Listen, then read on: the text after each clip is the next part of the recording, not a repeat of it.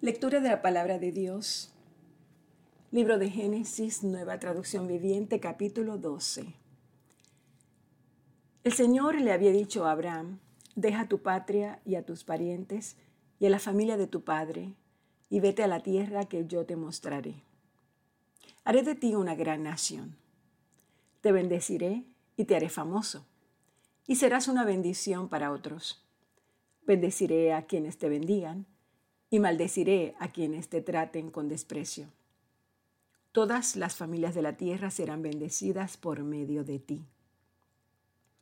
Entonces Abraham partió como el Señor le había ordenado, y Lot fue con él.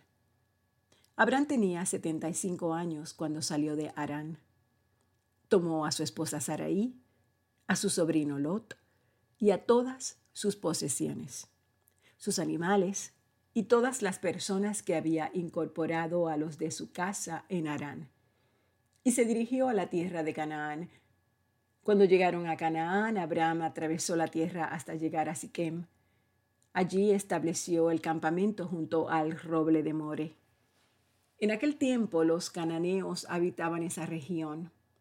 Entonces el Señor se le apareció a Abraham y le dijo, daré esta tierra a tu descendencia. Y Abraham edificó allí un altar y lo dedicó al Señor, quien se le había aparecido. Después, Abraham viajó hacia el sur y estableció el campamento en la zona montañosa situada entre Betel al occidente y ahí al oriente. Allí edificó otro altar y lo dedicó al Señor y adoró al Señor. Entonces Abraham continuó viajando por tramos en dirección sur hacia el Negev. En aquel tiempo un hambre terrible azotó la tierra de Canaán y obligó a Abraham a descender a Egipto, donde vivió como extranjero. Al acercarse a la frontera de Egipto, Abraham le dijo a su esposa Sarai, mira, tú eres una mujer hermosa cuando los egipcios te vean, dirán, ella es su esposa. Matémoslo y entonces podremos tomarla a ella. Así que, por favor, diles que eres mi hermana. Entonces me perdonarán la vida y me tratarán bien debido al interés que tienen en ti. Efectivamente, cuando Abraham llegó a Egipto, todos notaron la belleza de Sarai. Cuando los funcionarios del palacio la vieron, hablaron maravillas de ella al faraón, su rey, y llevaron a Sarai al palacio. Entonces el faraón le dio a Abraham muchos regalos a causa de ella, ovejas, cabras, ganado, asnos y asnas, siervos y siervas y camellos. Pero el Señor envió plagas terribles sobre el faraón y sobre todos los de su casa debido a Sarai la esposa de Abraham. Así que el faraón mandó a llamar a Abraham y lo reprendió severamente. ¿Qué me has hecho? Pregunta. ¿Por qué me dijiste que ella era tu esposa? ¿Por qué no me dijiste que ella era tu esposa? ¿Por qué dijiste que era tu hermana? ¿Y con esto me permitiste tomarla como esposa? Ahora bien, aquí tienes a tu esposa. Tómala y vete de aquí. Entonces el faraón ordenó a algunos de sus hombres que lo escoltaran y expulsó a Abraham de su territorio junto con su esposa y todas sus pertenencias. Entonces Abraham salió de Egipto junto con su esposa, con Lot y con todo lo que poseían, y viajó hacia el norte al Negev. Abraham era muy rico en granado, en ganado, en plata y en oro. Desde el Negev continuaron viajando por tramos hacia Betel y armaron sus carpas entre Betel y ahí, donde habían acampado antes. Era el mismo lugar donde Abraham había construido el altar y allí volvió a adorar al Señor. Lot, quien viajaba con Abraham, también se había enriquecido mucho con rebaños de ovejas y de cabras, manadas de ganado y muchas carpas. Pero la tierra no era suficiente para sustentar a Abraham y a Lot si ambos vivían tan cerca el uno del otro, con todos sus rebaños y manadas. Entonces surgieron disputas entre los que cuidaban los animales de Abraham y los que cuidaban los animales de Lot. En aquel tiempo también vivían en la tierra los cananeos y los fereceos. Finalmente, Abraham le dijo a Lot, no permitamos que este conflicto se interponga entre nosotros o entre los que cuidan nuestros animales. Después de todo, somos parientes cercanos. Toda la tierra está a tu disposición, así que escoge la parte de la tierra que tú prefieras y nos separaremos.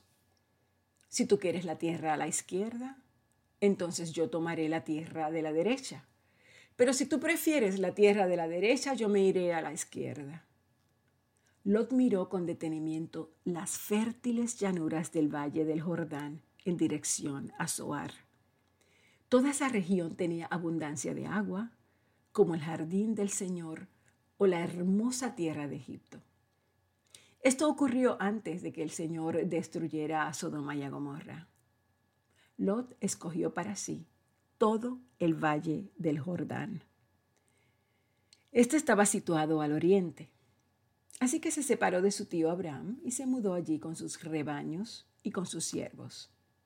Entonces Abraham se estableció en la tierra de Canaán y Lot movió sus carpas a un lugar cerca de Sodoma y se estableció entre las ciudades de la llanura. Pero los habitantes de esa región eran sumamente perversos y no dejaban de pecar contra el Señor. Después de que Lot se fue, el Señor le dijo a Abraham, mira lo más lejos que tú puedas en todas las direcciones. Mira al norte y al sur, al occidente y al oriente yo te doy toda esta tierra, tan lejos como alcances a ver a ti y a tu descendencia, como posesión permanente. Y te daré tantos descendientes que como el polvo de la tierra será imposible contarlos. Recorre toda la tierra en cada dirección porque yo te la entrego. Entonces, Abraham mudó su campamento a Hebrón y se estableció cerca del robledo que pertenecía a Manre, y allí construyó otro altar al Señor. En esos días estalló la guerra en la región. Anrafel, rey de Babilonia, Arioc, rey de Elazar, Kerdolaomer, rey de Elam, y Tidal, rey de Goim. Lucharon contra Vera, rey de Sodoma, Birsa, rey de Gomorra, Sinab, rey de Atma, Someber, rey de Seboim, y el rey de Bela, también llamado Soar. Este segundo grupo de reyes unieron sus ejércitos en el valle de Sidim, que es el valle del Mar Muerto. Durante doce años habían estado sometidos al rey Kedor Laomer, pero en el año 13 se rebelaron contra él. Un año después, que Dorlaomer y sus aliados llegaron y derrotaron a los refaitas en Astarot Carnaín, a los susitas en Am, a los emitas en Sabe Kiriataim y a los oroes en el monte Seir, hasta el Parán, al borde del desierto. Luego dieron la vuelta y llegaron a Emispat, que ahora se llama Cades y conquistaron todo el territorio de los amalecitas y también a los amorreos que vivían en Asesón Tamar. Entonces los reyes rebeldes de Sodoma, Gomorra, Atma, Seboim y Bela, también llamada Soar, se prepararon contra Kedorlaomer, rey de Elaim, y lucharon contra él, contra Tidal, rey de Goim, Anrafel, rey de Babilonia, y Arioc, rey de Elazar. Eran cuatro reyes contra cinco. Resulta que el valle del Mar Muerto estaba lleno de pozos de brea, así que cuando el ejército de los reyes de Sodoma y Gomorra huía, algunos de ellos cayeron en los pozos de brea, mientras que el resto escapó a las montañas. Entonces los invasores victoriosos saquearon a Sodoma y a Gomorra y emprendieron el regreso a la tierra con el botín de guerra y con los alimentos. También capturaron a Lot, el sobrino de Abraham, que vivía en Sodoma, y se llevaron a todas sus pertenencias. Uno de los hombres de Lot escapó y le contó todo a Abraham. El hebreo que, vivía cerca de Robledo, que pertenecía a Manre, el amorreo, Manre y sus parientes Escol y Aner, eran aliados de Abraham. Cuando Abraham se entera de que su sobrino Lot había sido capturado, movilizó a los 318 hombres adiestrados que habían nacido en su tierra. Entonces persiguió al ejército de Kedorlaomer hasta, lo que, hasta que lo alcanzó en Dan. Allí dividió a sus hombres en grupos y atacó durante toda la noche. El ejército de Kedorlaomer huyó, pero Abraham lo persiguió hasta Oba, al norte de Damasco. Abraham recuperó todos los bienes que habían sido tomados y trajo de regreso a su sobrino Lot junto con sus pertenencias, las mujeres y los demás cautivos. Después de que Abraham regresa de su victoria sobre el rey Kedorlaomer y todos sus aliados, el rey de Sodoma sale a encontrarse con él en el valle de Sabe, que es el valle del rey. Y Melquisedec, rey de Salem y sacerdote del Dios Altísimo, le llevó pan y vino a Abraham. Melquisedec bendijo a Abraham con la siguiente bendición. Bendito sea Abraham por Dios Altísimo, creador de los cielos y la tierra. Y bendito sea Dios Altísimo que derrotó a tus enemigos por ti. Luego Abraham dijo o dio a Melquisedec una décima parte de todos los bienes que había recuperado. El rey de Sodoma le dice a Abraham, devuélveme a mi pueblo, el cual fue capturado, pero puedes quedarte con todos los bienes que recuperaste. Abraham le responde al rey de Sodoma, Juro solemnemente ante el Señor Dios Altísimo, Creador de los cielos y la tierra, que no tomaré nada de lo que a ti te pertenece, ni un simple hilo, ni la correa de una sandalia. De otro modo podrías decir que yo soy quien enriqueció a Abraham Aceptaré solamente lo que mis jóvenes guerreros ya han comido. Y pido que tú entregues una porción justa de los bienes a mis aliados Aner, Escol y Manre. Tiempo después, el Señor le habló a Abraham en una visión y le dijo, no temas, Abraham, porque yo te protegeré y tu recompensa será grande. Abraham le respondió, oh Señor soberano, ¿De qué sirven todas tus bendiciones si ni siquiera tengo un hijo? Ya que tú no me has dado hijos. Eliezer de Damasco, un siervo de los de mi casa, heredará toda mi riqueza. No me has dado descendientes propios, así que uno de mis siervos será mi heredero. Después el Señor le dijo, no, tu siervo no será tu heredero, porque tendrás un hijo propio quien será tu heredero. Entonces el Señor llevó a Abraham afuera y le dijo, mira, mira al cielo y si puedes, cuenta las estrellas. Esa es la cantidad de descendientes que tendrás. Y Abraham creyó al Señor y el Señor lo consideró justo debido a su fe. Entonces el Señor le dijo, yo soy el Señor que te sacó de Ur de los Caldeos para darte esta tierra como posesión. Pero Abraham respondió, Oh Señor soberano, ¿cómo puedo estar seguro de que realmente voy a poseerla? Y el Señor le contesta, tráeme una novilla de tres años, una cabra de tres años, un carnero de tres años y una tórtola y un pichón de paloma. Entonces Abraham le presentó todos estos animales y los mató Luego partió a cada animal por la mitad y puso las mitades una al lado de la otra. Sin embargo, no partió a las aves por la mitad. Algunos buitres se lanzaron en picada para comerse a los animales muertos, pero Abraham los espantó. Al ponerse el sol, Abraham se durmió profundamente y descendió sobre él una oscuridad aterradora. Después, el Señor le dijo a Abraham, Ten por seguro que tus descendientes serán extranjeros en una tierra ajena, donde los oprimirán como esclavos durante cuatrocientos años.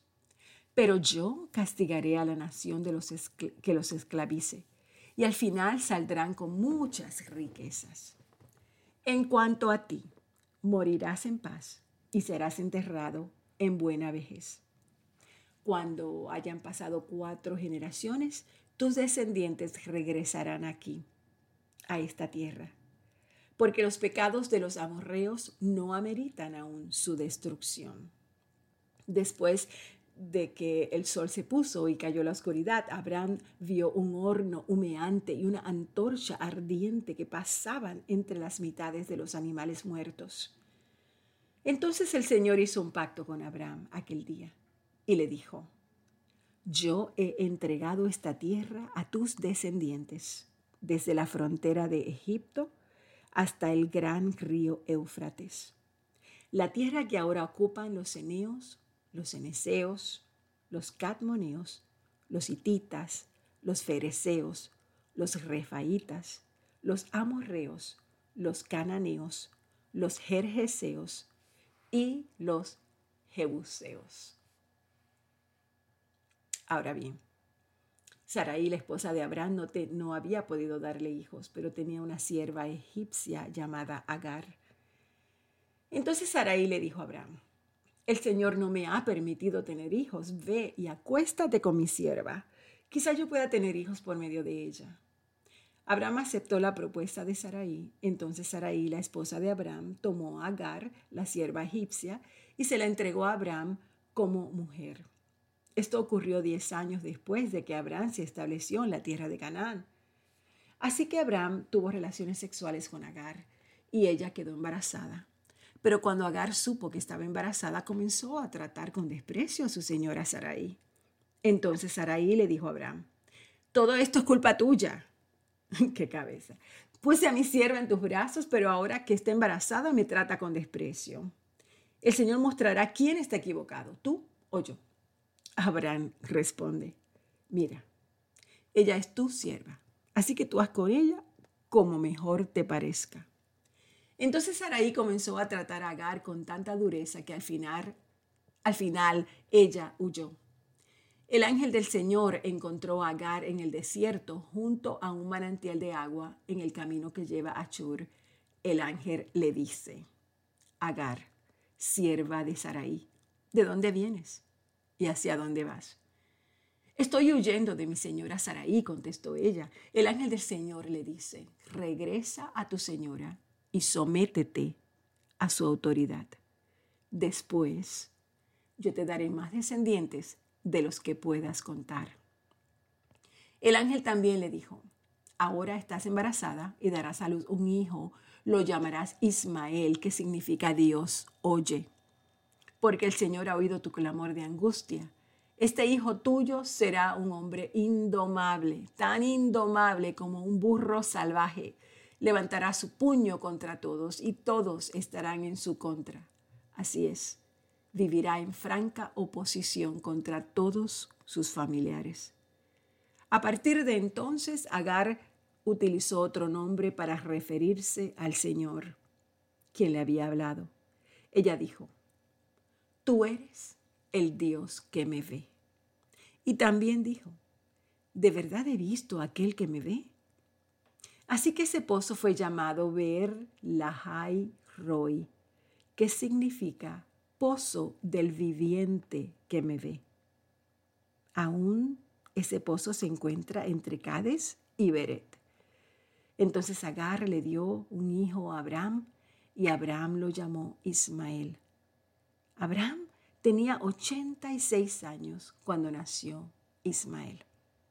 Nos quedamos aquí en Génesis 16. Padre, te damos gracias. Gracias, mi Dios, por tu palabra nuevamente que es tan rica y que es tan maravillosa. Padre, te agradecemos todo lo que haces por nuestras vidas. Gracias, mi Dios, porque tú eres el Dios que nos ve.